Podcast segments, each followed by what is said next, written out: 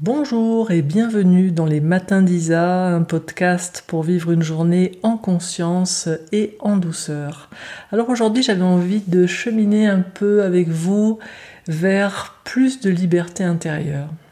Pour moi la liberté intérieure ça a à voir avec conscientiser tout ce à quoi je suis attaché, tout ce qui me fait réagir, tout ce qui euh, altère en fait mes choix parce que quand je suis euh, figé par exemple sur un concept, sur une croyance, sur une vision de la vie, ben mes choix diminuent. Et mon observation c'est que plus je suis attaché à un concept, à une idée, à une vision de quelque chose, moins j'ai de liberté. Y compris quand ce concept est ma propre vision de la liberté. Donc je trouve toujours ça assez euh, tragique. Ça serait cocasse si ça n'était pas tragique, mais au fond, c'est vraiment tragique parce que je vois très souvent, on se retrouve à être en réaction de manière mais viscérale et très très très fortement euh, sur des choses qui nous semblent porter atteinte à notre liberté, alors qu'en fait la première chose qui porte atteinte à notre liberté, c'est notre propre vision du concept de notre liberté et de ce qui y porte atteinte. Alors j'avais envie aujourd'hui dans ces temps particuliers que nous vivons, dans lesquels il se passe pas mal de choses depuis des mois et où beaucoup d'entre nous ont des perceptions qu'on touche à leur liberté individuelle euh, et collective, j'avais envie qu'on chemine un peu ensemble pour explorer trois termes qui suscitent habituellement euh, beaucoup de réactions. Je vois habituellement quand l'un de ces trois termes est abordé des réactions assez fortes. Et j'avais envie qu'on les explore un peu ensemble, non pas pour que je vous donne une autre définition de ces termes qui remplace la vôtre, mais simplement pour, comment dire, pour les étirer, vous voyez, les malaxer, euh, voir un petit peu comment on peut les voir différemment. Euh, l'idée étant pas de, de, changer de vision, mais simplement d'envisager qu'il y a peut-être une autre vision que la vision unique que nous en avons. Et mon observation, c'est que dès qu'on étire un petit peu comme ça un mot, un concept, comme un chewing-gum ou une pâte à pain qu'on étire dans tous les sens, bah, au lieu d'avoir, voilà, si on garde cette image de la pâte à pain, cette grosse masse compacte là, si on l'étire dans tous les sens, tout en en gardant la substance, on va pouvoir en faire quelque chose de différent. On peut en faire un pain, on peut en faire une pizza, on peut en faire euh, une tarte, on peut en faire un rouleau euh, à quelque chose qu'on aime manger. Bref, pour moi, c'est important qu'on puisse euh, voilà, retrouver cette souplesse-là à l'intérieur, surtout quand ce sont des termes qui de par leur goût habituel, euh, ou la manière en tout cas habituelle que nous avons de les utiliser, c'est des termes qui n'évoquent pas a priori la souplesse pour nous. Alors quels sont ces trois termes? On va arrêter le suspense. Quels sont ces trois termes que j'ai envie d'aborder aujourd'hui? Eh bien ce sont les termes de autorité. Je vous laisse juste prendre le temps de voir comment ça réagit dans votre corps quand je dis autorité.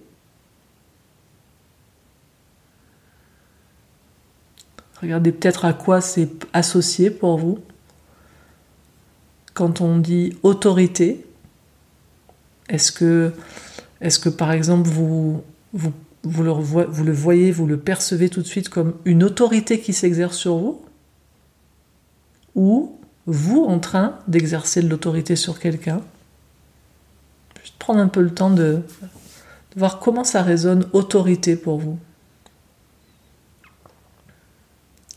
Regardez peut-être aussi dans votre vie à qui c'est associé. Autorité. Votre vision de l'autorité.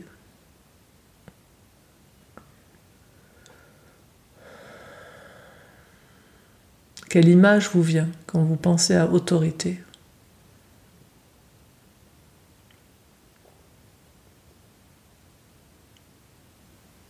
Et puis simplement peut-être le, noter, regardez comment vous vous percevez avec ça, dans quel rôle, quelle image vient À qui c'est associé Autorité. Le deuxième terme que j'aimerais qu'on aborde ce matin, c'est pouvoir.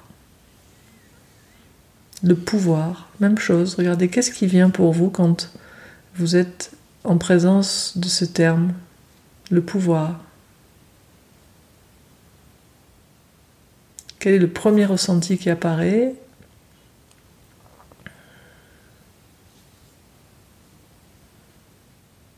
Est-ce que dans le corps ça se contracte ou ça se détend? Est-ce qu'il y a une image?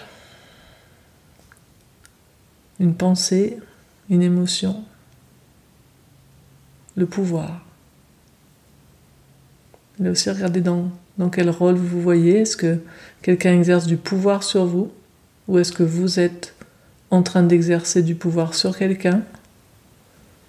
Ou est-ce que vous vous percevez être dans votre pouvoir, indépendamment de qui que ce soit? Juste rester un petit peu avec ce terme, pouvoir, le pouvoir.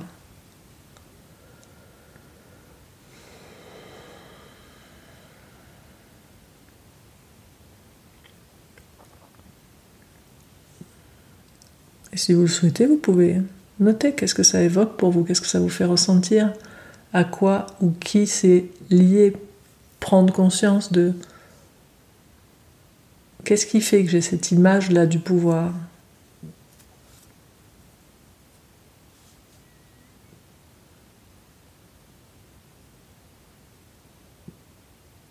Et le noter, si ça vous dit. Et puis le troisième terme que j'ai envie d'aborder ce matin, c'est manipulation. Manipulation. Quand j'entends ce terme, comment, comment ça fait en moi? C'est comment dans mon corps? C'est comment dans mes émotions?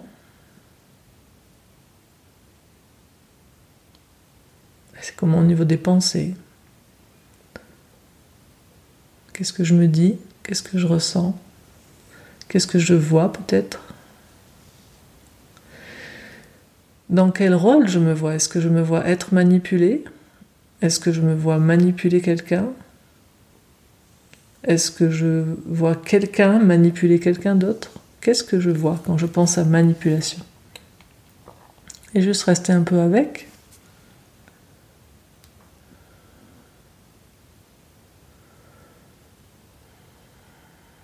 Regardez d'où me vient cette vision-là de ce qu'est la manipulation. Où s'origine ma relation à la manipulation?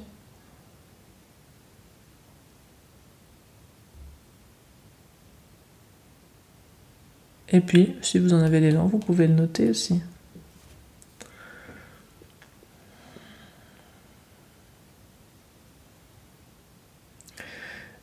Pour moi, la relation que chaque être humain a avec ces trois termes, autorité, pouvoir, manipulation, c'est ce qui va définir grandement comment nous-mêmes nous sommes en soumission, en rébellion ou en liberté, en tranquillité, par rapport à l'exercice de l'autorité, l'exercice du pouvoir et la manipulation.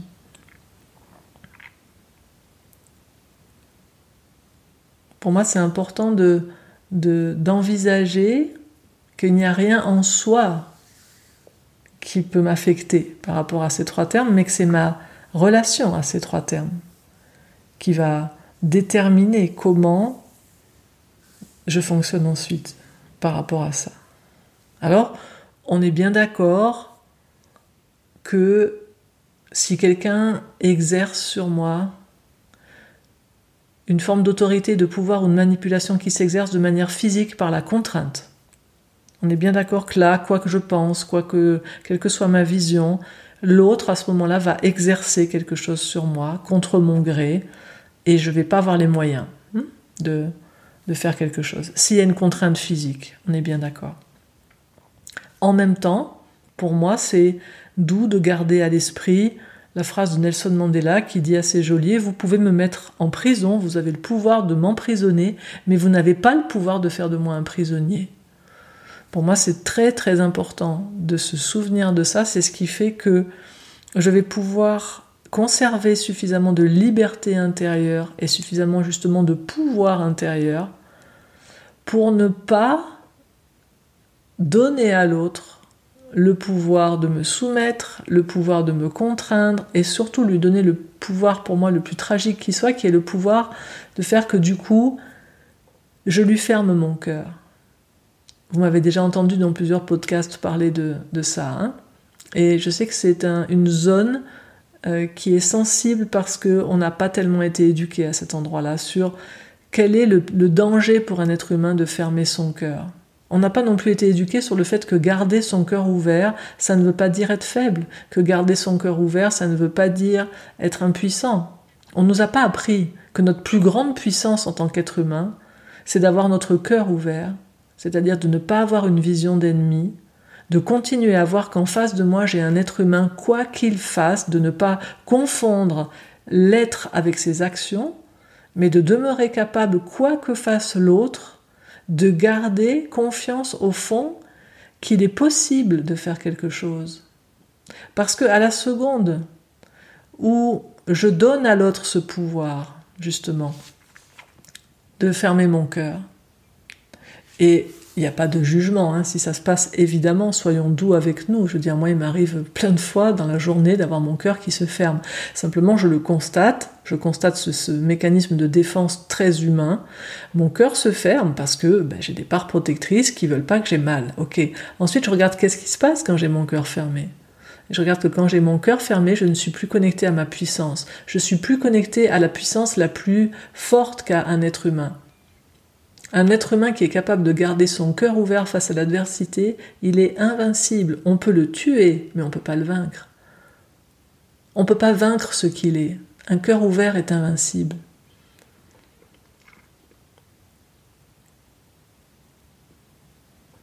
Et moi, je ne sais pas vous, mais moi, j'ai pas envie que qui que ce soit, justement, ait ce pouvoir-là de m'altérer, d'altérer ce que j'ai de plus beau, ce que j'ai de plus puissant, qui est cette force, cette force lumière, amour, qui est en moi, qui est la force même de la vie, qui est l'essence même de la vie, qui est la lumière de toute chose. J'ai pas envie que qui que ce soit, j'ai pas envie de donner à qui que ce soit ce pouvoir d'affecter, d'altérer cette puissance-là, cette lumière-là. Que ce soit quelque chose qui arrive de l'extérieur, que ce soit la douleur intérieure, que ce soit quoi que ce soit, je veux me souvenir de ce que je suis. Je veux me souvenir que je suis cette force d'amour, lumière, puissante, manifestée dans un être humain. Et si quelqu'un face à moi a oublié ça en lui et qu'il tente de m'affecter, de m'altérer, je veux continuer à voir que c'est parce qu'il oublie quelque chose de lui. Et je sais que ce n'est pas par la force ou par la contrainte et encore moins par la punition que je vais réveiller ça chez lui. C'est parce que moi, je vais rester capable d'être à cœur ouvert que depuis cet espace où la sève même de la vie circule en moi, quelque chose va pouvoir se capillariser, peut-être ça prendra des années, mais quelque chose va pouvoir capillariser et un jour réveiller la sève de la vie en lui, parce qu'il est cela aussi. Quand on lit la vie de Gandhi, moi il y a une chose qui m'a toujours euh, laissée songeuse et admirative et qui m'inspire beaucoup, même si je m'en sens parfaitement incapable actuellement, euh, parce que je vois mon impatience, mais ça m'inspire quand même. Dans la vie de Gandhi, il a été en relation à un moment avec un dictateur en Afrique du Sud. Et il a littéralement fait un siège d'amour non violent de ce dictateur pendant dix ans. Ouais, vous avez bien entendu, dix ans. Il lui a écrit pendant dix ans, inlassablement, des lettres qui commençaient par cher ami, et dans lesquelles il lui disait de manière parfaitement non violente combien il l'aimait, combien il avait son cœur ouvert envers lui, et en même temps combien il n'était pas confortable avec la manière dont il traitait son peuple. il a fait ça pendant dix ans. Et à la fin des dix ans, il a réussi à faire fondre la cuirasse de cet homme. Et on voit la même chose avec Nelson Mandela, quand Nelson Mandela était emprisonné pendant cette longue, longue, longue, longue, longue période d'emprisonnement qui a duré plus de deux décennies, eh bien on était obligé de changer ses gardiens toutes les trois semaines. Pourquoi? Parce que les gardiens, ils avaient comme ordre de le briser littéralement psychiquement en le maltraitant, et lui, en fait, il le regardait, il gardait son cœur ouvert, et il les faisait fondre littéralement. Au bout de trois semaines, les gardiens devenaient gentils avec lui. Et les dirigeants qui voulaient casser, briser psychologiquement Nelson Mandela étaient obligés de changer ses gardiens toutes les trois semaines. Parce que tous les jours, il leur parlait gentiment, il les appelait mon ami, il leur demandait des nouvelles de leur famille, etc. Alors même que les gardiens le maltraitaient, le battaient, lui donnaient à manger des trucs épouvantables, il, continuait à les traiter comme des êtres humains. Donc moi, je, je crois fondamentalement en cette capacité de la vie, de l'amour, de la lumière qui est plus forte que tout, si je, si je n'avais pas cette conviction intime qui n'est même pas du domaine de la croyance, qui est du domaine de mon ressenti, j'arrêterais à la seconde de faire tout ce que je fais. Parce que l'adversité, l'adversus, ce qui vient contre cette lumière, contre cet amour, contre cette force de vie, est tellement puissant en ce monde. Justement parce que nous sommes en des temps où la lumière, elle est en train d'émerger, donc ben, tout ce qui est en face se manifeste avec force pour équilibrer, c'est tout à fait normal. Mais si j'avais pas cette, ça qui est chevillé au corps, ce Felsen, ce ressenti intime, j'arrêterais de, de transmettre complètement. Et si ce matin, quand je me réveille, je me dis tiens, qu'est-ce que je vais, de quoi je vais parler aujourd'hui dans les matins d'Isa? Et j'avais pas la moindre idée. Alors je suis restée avec ça. Et puis voilà, en parlant avec ma compagne, il y a ce thème-là qui était arrivé. Je dis tiens, je vais parler de ça, ça me semble tellement précieux de pouvoir nous connecter d'une autre manière à certains termes pour en être un peu plus libre. Je pense que vous avez peut-être pu voir juste avec le début de ce podcast, juste en vous reliant à autorité, pouvoir, manipulation. Je pense que vous avez pu percevoir combien ça réagit fort tout de suite. Alors, voilà, juste, je vous propose qu'on étire un petit peu, qu'on malaxe un petit peu ces termes pour, en en ayant une autre vision, faire que au moment où notre cœur va se fermer face à quoi que ce soit qui est en lien avec autorité, pouvoir et manipulation, eh bien, on ait les moyens de réouvrir un petit peu plus vite notre cœur pour revenir dans notre puissance. Pour moi, garder son cœur ouvert, ça n'est pas quelque chose que je fais pour l'autre, c'est quelque chose que je fais pour moi. Fondamentalement. Moi, dans une de mes lignées spirituelles, c'est une lignée de chevalerie spirituelle de guerrier de lumière. Et dans cette lignée, il est dit que tu ne peux pas être un guerrier de lumière au service de la vie si ton cœur est fermé. Là, tu deviens un tueur. Tu deviens quelqu'un de violent. guerrier de lumière, c'est celui qui a son cœur ouvert. Et il agit depuis là avec force au service de la vie. Et il peut combattre, mais sans avoir d'ennemis. C'est la définition du guerrier de lumière. C'est celui qui agit avec force au service de la vie. Depuis l'amour, depuis le cœur ouvert. Alors si on entre un petit peu dans quelque chose qui se met en lien pour étirer ces trois notions d'autorité et de pouvoir, commence un petit peu du côté autorité et pouvoir, par exemple. En revenant, moi j'aime beaucoup l'étymologie, hein. moi j'aime bien revenir à la source des choses et voir qu'est-ce qu'on en a fait. Et donc, Autorité et pouvoir, à la base, c'est deux, deux termes qui sont intimement liés. Intimement liés. Parce qu'ils ont une origine euh, qui, était collective. Et par exemple, à Rome, il était dit potestas in populo, auctoritas in senatu. Qu'est-ce que ça veut dire? Le pouvoir est au peuple, l'autorité est au Sénat. Waouh Attends, euh, redis-le. Le pouvoir est au peuple, L'autorité est au Sénat. Pourquoi? Parce qu'à Rome, c'était très très séparé, il y avait des textes politiques qui étaient rédigés là-dessus. L'autoritas, l'autorité, c'était l'apanage du Sénat. Mais le Sénat n'avait aucun pouvoir décisionnaire ou exécutif. Il réfléchissait, un petit peu comme en Suisse. En Suisse, il y a le Conseil fédéral, il conseille, il donne des conseils, et ensuite le peuple vote je trouve ça fabuleux. Quand j'ai découvert ça quand je suis arrivée en Suisse, j'ai dit quoi? Alors bon, je connais pas tout du système politique suisse, donc j'imagine que des fois il y a des décisions qui sont prises hein, au niveau en hauteur. Mais de ce que je vois la plupart du temps, je vois il y a ce qu'on appelle les votations en Suisse, qui est un terme qui m'a toujours fait sourire, parce que nous en français on n'a pas ce terme. En Suisse ça existe, donc c'est quand on va voter, c'est des votations. Et les conseillers conseillent, donc vous recevez des, documents où on vous dit, voilà, voilà ce qui ce qu'on vous conseille. Et il y a évidemment différents conseils. Et vous vous faites votre idée et après vous votez. Donc auctoritas in senatu potestas in populo, le pouvoir appartient au peuple. Alors qu'est-ce que c'est que cette histoire d'autorité du coup? À la base, auctoritas, ça vient d'un verbe qui est augeo qui veut dire faire naître littéralement, faire augmenter, c'est aussi la même, la même étymologie, le aug, aug, augeo, augmenter. C'est quelque part comme poser un acte fondateur, un acte créateur même un acte mythique qui fait apparaître quelque chose pour la première fois. Et c'est de ce Augeo que vient Auctor, qui a donné en français l'auteur. L'auteur, c'est celui qui fonde quelque chose, qui crée quelque chose, et qui s'en porte garant. Donc, à la base, l'auteur, c'est le fondateur. C'est celui donc qui a la légitimité, et donc le terme est venu de là derrière, qui fait autorité. Il fait autorité dans son domaine parce qu'il a créé quelque chose, et il en est l'incarnation, en tant que le transmetteur et le garant dans sa transmission.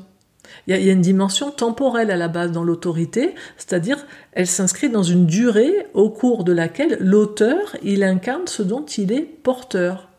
Donc, originellement, l'autorité, c'est une qualité qui est plutôt reconnue aux anciens, à celui qui soit a fondé quelque chose, soit celui qui est garant de la transmission de ce quelque chose depuis des années et qui par la qualité avec laquelle il incarne ce dont il est porteur, on lui reconnaît d'être l'incarnation de ce quelque chose. Et donc, et d'ailleurs l'expression est restée en français, on dit qu'il fait autorité. Cette personne fait autorité dans son domaine. Il, est, il en est le garant. Donc, à la base, originellement, l'autorité, elle a plusieurs caractéristiques. Elle est relative, c'est-à-dire qu'elle n'existe que parce qu'elle est reconnue par autrui. C'est pas moi qui dis euh, je fais autorité dans mon domaine. Vous voyez, imaginez, moi j'arrive, je vous dis voilà, euh, moi je fais autorité, euh, je sais pas en CNV. Vous, vous me connaissez pas, vous m'avez jamais entendu en ce domaine, vous allez dire mais pipeau quoi. Enfin, nous on te reconnaît pas. Qu'est-ce qui fait qu'à un moment donné, quelqu'un fait autorité dans son domaine? C'est que ça fait des années qu'il en parle, et puis qu'on apprécie ce qu'il dit, et puis qu'on a peut-être lu d'autres choses, et, puis qu'on on a mis sa parole et ses actions euh, à l'épreuve. Et à un moment donné, on dit ah ouais, cette personne, elle fait autorité dans son domaine. C'est-à-dire, on reconnaît qu'elle incarne une intégrité par rapport à ce qu'elle transmet. Donc, premier critère de l'autorité, elle est relative à la base, hein, je dis bien, on est bien d'accord qu'il va y avoir un autre type d'autorité qui, existe ensuite. Mais là, on reprend l'historique pour se libérer un peu par rapport au terme. Donc l'autorité, originellement, elle est relative, elle n'existe que parce qu'elle est reconnue par autrui. Et deuxième critère, elle est limitée. Elle est limitée. C'est-à-dire, euh, elle n'est autorité que parce qu'elle n'est pas l'attribut inconditionnel d'une personne, elle est une qualité passagère qui est voué à la transmission.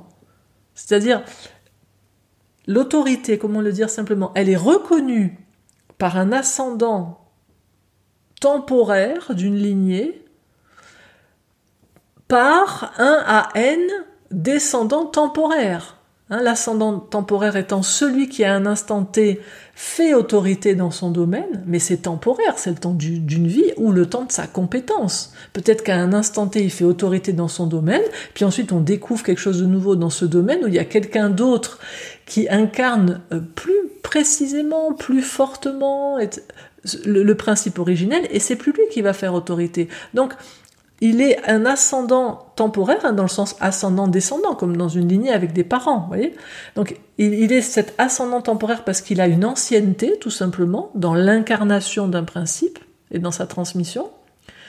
Et il a un à n descendants qui, à leur tour, vont pouvoir bénéficier de, de ce qu'il reçoit et qui le reconnaissent. C'est eux qui disent qu'il fait autorité. Un petit peu comme dans des lignées, par exemple avec un guide et un disciple, c'est pas le guide qui dit je suis un guide, ça n'existe pas. C'est le disciple qui fait le guide.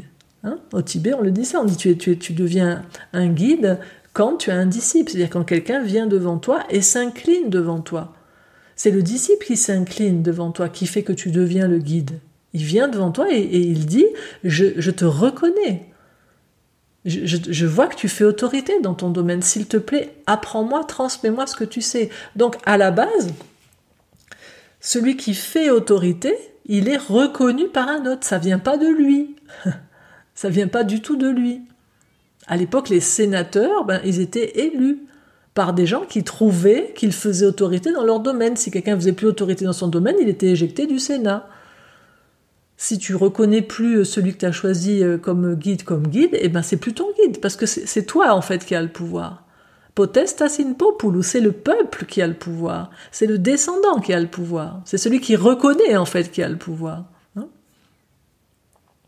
donc on voit que originellement, il y a cette notion donc d'une autorité relative, d'une autorité limitée et limitée dans le temps, euh, avec cette notion aussi de transmission où il y a les descendants temporaires qui bénéficient du savoir-faire et du savoir-être de la personne qui fait autorité et qui eux-mêmes, en intégrant euh, ce qu'ils transmettent, vont un jour faire autorité dans leur domaine et devenir eux-mêmes des ascendants pour d'autres. Donc c'est magnifique. Moi j'aime beaucoup cette notion de, de, lignée, de transmission. Hein, pour moi elle m'est précieuse parce que les notions de lignée, pour moi, elles, elles garantissent dans une certaine forme que la transmission, elle se fait en préservant tout le précieux de l'auteur, de l'auteur initial en s'enrichissant bien sûr de la manière particulière des descendants de le transmettre.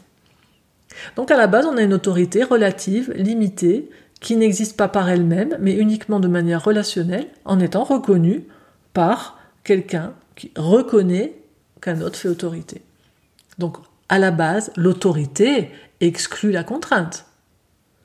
À la base, là où la violence existe, ben, l'autorité n'est plus à la seconde où l'autorité euh, se manifeste par la violence, c'est qu'en fait, c'est plus de l'autorité. On est, est juste dans de la violence. Donc, si on doit, comme c'est le cas de nos jours, parce que ça a complètement vrillé, si on doit faire respecter l'autorité, si on doit faire preuve d'autorité, c'est que celle-ci n'est plus reconnue par les descendants. Et donc, en fait, il n'y a plus d'autorité. Si on a à faire respecter l'autorité, si on a à faire preuve d'autorité, c'est qu'en fait, on ne fait plus autorité. Il n'y a plus de reconnaissance. C'est Buffon qui disait La violence fait les tyrans, la douce autorité fait les rois. Donc on peut dire de manière claire en termes de repère que l'autorité s'arrête là où commence le pouvoir. L'autorité euh, conseille là où le pouvoir ordonne. On peut dire aussi que la vertu de l'autorité, c'est la sagesse, qui est fondée sur le savoir, la connaissance, l'expérience, alors que la vertu du pouvoir, très souvent, c'est la force. Et qu'est-ce qui s'est passé alors? Comment on a pu passer de potestas in populo auctoritas in senatu à euh, potestas et auctoritas in senatu, c'est-à-dire le pouvoir et l'autorité, c'est la même personne qui les tient, et la personne qui à la base avait l'autorité, maintenant elle exerce du pouvoir sur les autres. Pourquoi? Eh bien parce qu'à un moment donné, la sagesse, elle, elle, plus été là. À une époque, les rois, la couronne qu'ils portaient, elle représentait le pouvoir temporel, donc le pouvoir qu'ils avaient dans la matière, mais elle représentait surtout quelque chose qui était au niveau du coronal, du chakra coronal, elle représentait un pouvoir spirituel. Et notre humanité, dans le chemin magnifique qu'elle suit depuis des millénaires, elle est passée par une phase involutive dans laquelle on a été vers la matérialisation et vers l'oubli du plan spirituel sur tous les plans, sur le plan moral, sur le plan euh, médical, sur le plan... On a oublié que nous sommes des êtres spirituels. Et c'est parfait. C'était le chemin qu'il y avait à faire. Il y avait, on, est venu d'un plan spirituel, donc il y avait à aller dans la matière. Actuellement, tout ce qui se passe sur cette planète et les énormes chambardements que ça, c'est en train de faire, c'est parce qu'on est en train de prendre le virage pour réincorporer l'esprit dans la matière. Alors ça chamboule beaucoup de choses. Et c'est pour ça que je trouve qu'il est vraiment précieux dans ces temps particuliers de chamboulement, de remettre aussi peut-être en perspective ce qui touche à l'autorité et au pouvoir parce que ce qui fait que actuellement, ceux qui sont, euh, qui devraient être ceux qui font autorité, en fait, ils sont ceux que nous considérons être au pouvoir, ben c'est parce qu'ils prennent le pouvoir. Puisqu'ils ne font pas autorité, alors ils, ils prennent le pouvoir. Et c'est pour ça qu'il y a de la rébellion, évidemment. C'est pour ça qu'il y a de la rébellion, parce que quand quelqu'un qui fait autorité dit quelque chose, ben, tu sens pas qu'il prend le pouvoir sur toi. Hein je veux dire que tu, prends le professeur Raoult, je suis ni pour ni contre, hein, je précise tout de suite pour enlever tout débat, je regarde juste comment fonctionne cet homme quand je l'écoute parler. Je vois quelqu'un qui fait autorité dans son domaine. Voilà. Moi, quand je l'écoute parler, il me calme déjà, il est posé. Et puis quand je l'entends parler et qu'il parle, une fois je l'écoutais euh, dans une interview où une journaliste venait vraiment le chercher en lui disant mais pourquoi vous ne faites pas ci, pourquoi vous ne faites pas ça, et en particulier lui demandait mais ça vous fait quoi d'être autant vilipendé dans les médias mainstream, ça vous fait quoi? Et il disait mais moi ça m'est complètement égal. Il dit j'ai pas la même euh, je ne suis pas dans, la même ligne de temps. Vous êtes en train de me demander qu'est-ce que ça me fait qu'on m'attaque maintenant. Il dit, moi, dans mon métier, on regarde les choses sur 10 ou 20 ans. On verra dans 10 ou 20 ans clairement qu'est-ce qui était ajusté dans cette situation. Moi, pour le moment, je fais ce qui est ajusté pour moi, mon âme et conscience de médecin, et on verra dans le temps. Je regardais, je waouh, le type s'inscrit dans la durée, il n'est pas en réaction et tout. Pour moi, en tout cas, quand on regarde son, son cursus avant et son positionnement, il fait autorité dans son domaine. Maintenant, est-ce qu'il exerce un pouvoir sur quelqu'un? Non, il fait juste ce qu'il a à faire. Donc, voilà. Étendons un petit peu notre vision pour que demain, quand on entend parler d'autorité, on dise Ah, qui est l'auteur? Où est l'ogéo, celui qui fait naître, celui qui fait augmenter Où est l'auteur, le fondateur? Est-ce que la personne qui me parle, est-ce qu'elle est en train d'exercer de l'autorité sur moi ou est-ce que je lui reconnais une autorité qu'elle fait autorité dans son domaine, auquel cas elle n'a pas à exercer de pouvoir sur moi? Ensuite, bien sûr, on va être toujours sensible au fait que quelqu'un exerce du pouvoir sur nous, parce qu'en tant qu'être humain, on n'aime pas qu'un un autre être exerce du pouvoir sur nous. Et là aussi, maintenant, on va avoir à revenir vers soi et à regarder comment je suis moi-même dans mon pouvoir. Parce qu'encore une fois, sauf si quelqu'un exerce une contrainte physique sur moi, sinon personne n'a de pouvoir sur moi. Hein? Et là, c'est très important de reprendre sa responsabilité. On va dire, mais si elle exerce du pouvoir parce que c'est mon patron et euh, si je fais pas ce qu'il dit, eh bien j'aurai plus d'argent. Ouais, ça c'est un fait. Mais cet, homme, comme disait Mandela, il a le pouvoir de vous mettre en prison mais pas de faire de vous un prisonnier. Il a peut-être le pouvoir de, faire que vous n'avez plus de travail dans son entreprise, mais pas que vous soyez sans travail. Ça, c'est votre responsabilité. Et ça, euh, dans ces notions-là d'autorité, de pouvoir et de manipulation, on va terminer par la manipulation, c'est des endroits où on est très sensible et où on attaque très très fort l'autre parce que on n'ose pas reprendre pleinement notre pouvoir. Parce que reprendre son pouvoir, ça veut dire reprendre la responsabilité à 100%, que je suis responsable de mes actes, que je suis responsable de mes pensées, que je suis responsable de mes sentiments surtout. Et cette responsabilité-là, euh, voir que je suis responsable à 100% de mes sentiments, que l'autre est qu'un stimulus et que c'est mes besoins qui sont la source de mes sentiments et pas l'autre, à la fois ça va nous libérer, mais à la fois ça va nous demander énormément ensuite de travail sur soi, d'aller regarder, ok, c'est quoi mes besoins qui sont pas rejoints? Et maintenant, ça m'appartient, c'est à moi de faire quelque chose pour que mes besoins soient rejoints. J'arrête de mettre la responsabilité chez l'autre. Donc ça, c'est quelque chose qui est beaucoup développé, évidemment, euh, dans cet art de libération intérieure et, dans cet art de mise en relation qu'est la communication non violente. Donc si vous êtes intéressé par plus là-dessus, je vous invite à aller jeter un coup d'œil sur ce que je propose dans le club CNV. Parce que évidemment que moi, la CNV, depuis bientôt 20 ans, ça a tellement contribué à m'apporter de la liberté par rapport à toutes ces notions. Et en même temps en étant vraiment honnête avec vous ça m'a tellement confronté je me suis rendu compte de tous les endroits où c'est tellement plus facile de dire c'est la faute de l'autre. C'est tellement plus facile de dire c'est à cause de lui. C'est tellement plus facile de me dire bah, de toute façon je peux rien faire hein, qu'est-ce que tu veux c'est lui qui a le pouvoir. Et c'est pour ça qu'on lui en veut à l'autre au fond. C'est parce qu'il nous met face très souvent au fait que soi-même, on n'ose pas prendre son pouvoir. Ça demande de faire face à nos peurs aussi, à beaucoup d'endroits. Donc, c'est mon intention aujourd'hui en partageant ces notions qu'on aille s'explorer dans ces zones-là pour voir un petit peu où est-ce que je suis plus ou moins libre. Donc on a vu autorité, autorité et son lien avec le pouvoir. Aussi, avant de conclure sur le pouvoir, souvenons-nous que bien sûr, euh, il y a deux types de pouvoir. Hein. Il y a le pouvoir sur quelqu'un et il y a le pouvoir avec l'autre le pouvoir de, faire ensemble. Il y, a, le pouvoir personnel et le pouvoir que je peux exercer avec l'autre. Ça, c'est un pouvoir magnifique. Évidemment que le pouvoir qu'on exerce sur autrui, aucun d'entre nous n'aime qu'on exerce un pouvoir sur lui. Donc là, ça va pas passer. Mais par contre, si l'autre se sent rejoint, entendu dans ses besoins, on va être dans du pouvoir avec, du faire ensemble, de la co-création, et là on, double, on triple, on, multiplie par mille notre capacité de créativité quand on est dans du pouvoir avec. Et enfin, il y a juste ce pouvoir tout court qui est ma capacité. Est-ce que je suis pleinement dans mon pouvoir? Et moi, très souvent, je vois des êtres qui reprochent à un autre de prendre du pouvoir sur eux, alors qu'en fait, c'est juste eux qui ne sont pas dans leur pouvoir. Il y a très longtemps, il y a presque plus de 25 ans, dans les groupes dans lesquels j'étais à l'époque, et dans, le groupe donc avec mon guide spirituel de l'époque, on me, on me taclait pas mal parce que ben, elle m'avait donné une place privilégiée dans le groupe. Elle m'avait clairement euh, désigné comme son disciple de transmission, alors c'était un groupe dans lequel il y avait des personnes qui étaient là depuis 15 ans et elle n'avait jamais reconnu quelqu'un comme cela. Et donc souvent il y avait des histoires de place dans ce groupe, de pouvoir, de choses comme ça, comme dans tous les groupes, hein, tout s'exprime.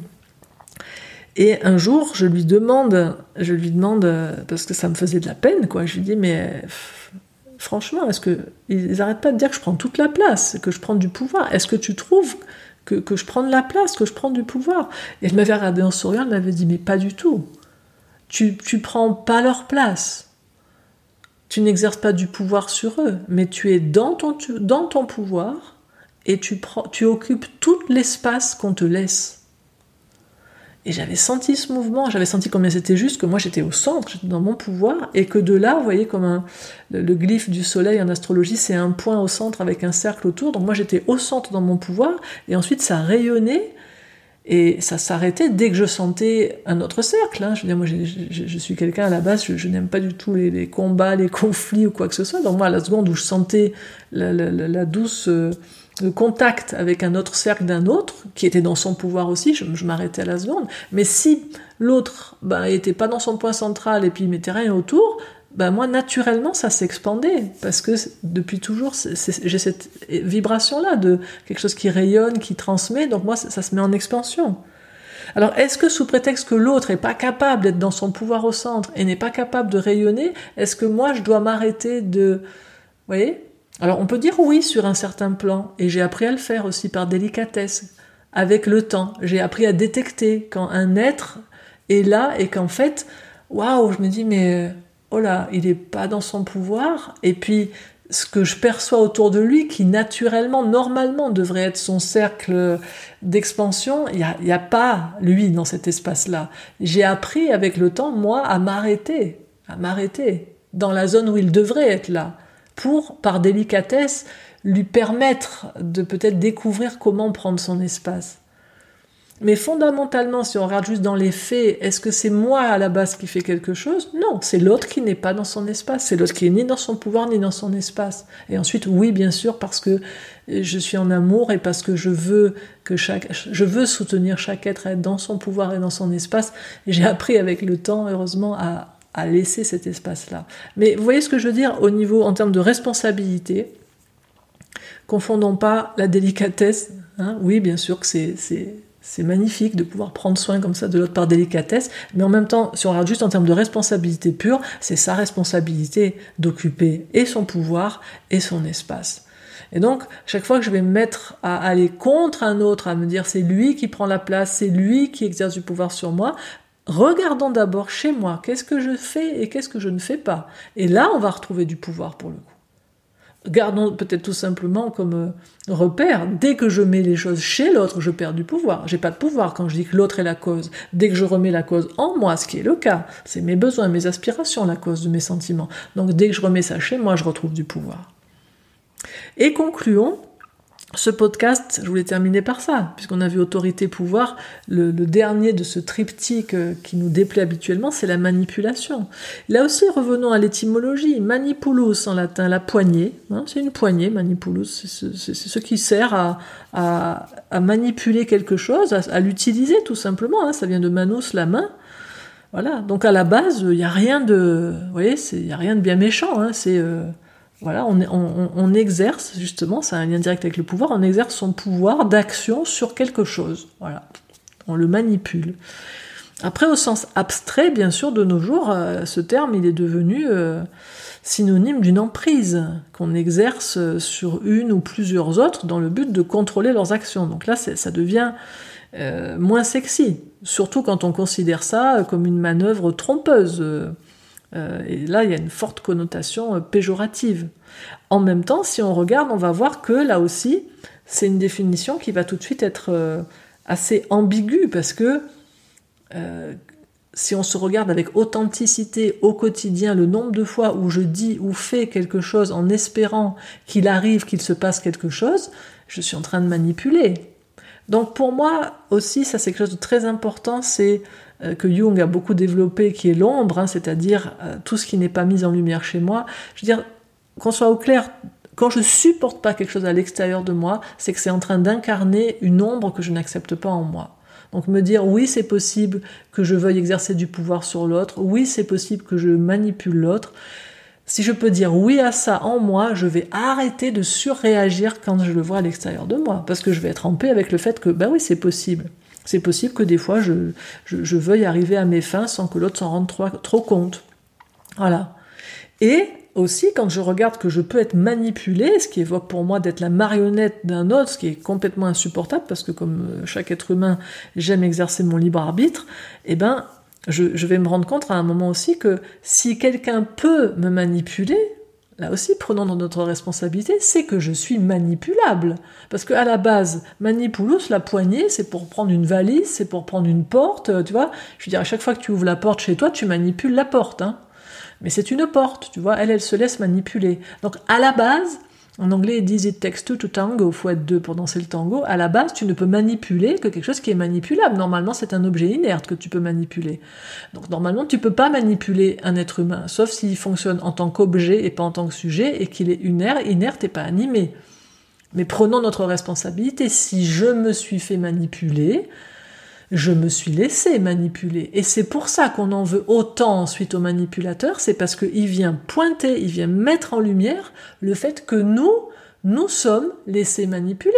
Et ça, ça, nous pointe quelque chose de nous qu'on ne veut pas voir. On ne veut pas prendre cette responsabilité-là. Et on va dire, oui, c'est un manipulateur. Mais est-ce qu'on va se dire, oui, moi je suis manipulable sur le même temps? Pas forcément. Et à la seconde où je fais ça, où je mets tout vers l'autre, je suis plus en liberté. Donc peut-être reprenons nos responsabilités, explorons nos ombres sur le sujet, et surtout souvenons-nous qu'il y a des manipulations qui sont tout à fait bonnes pour l'être humain. On va dire, ah bon, mais lesquelles? Mais par exemple, moi quand je vais voir un kiné, ah, je lui dis, mais manipule-moi.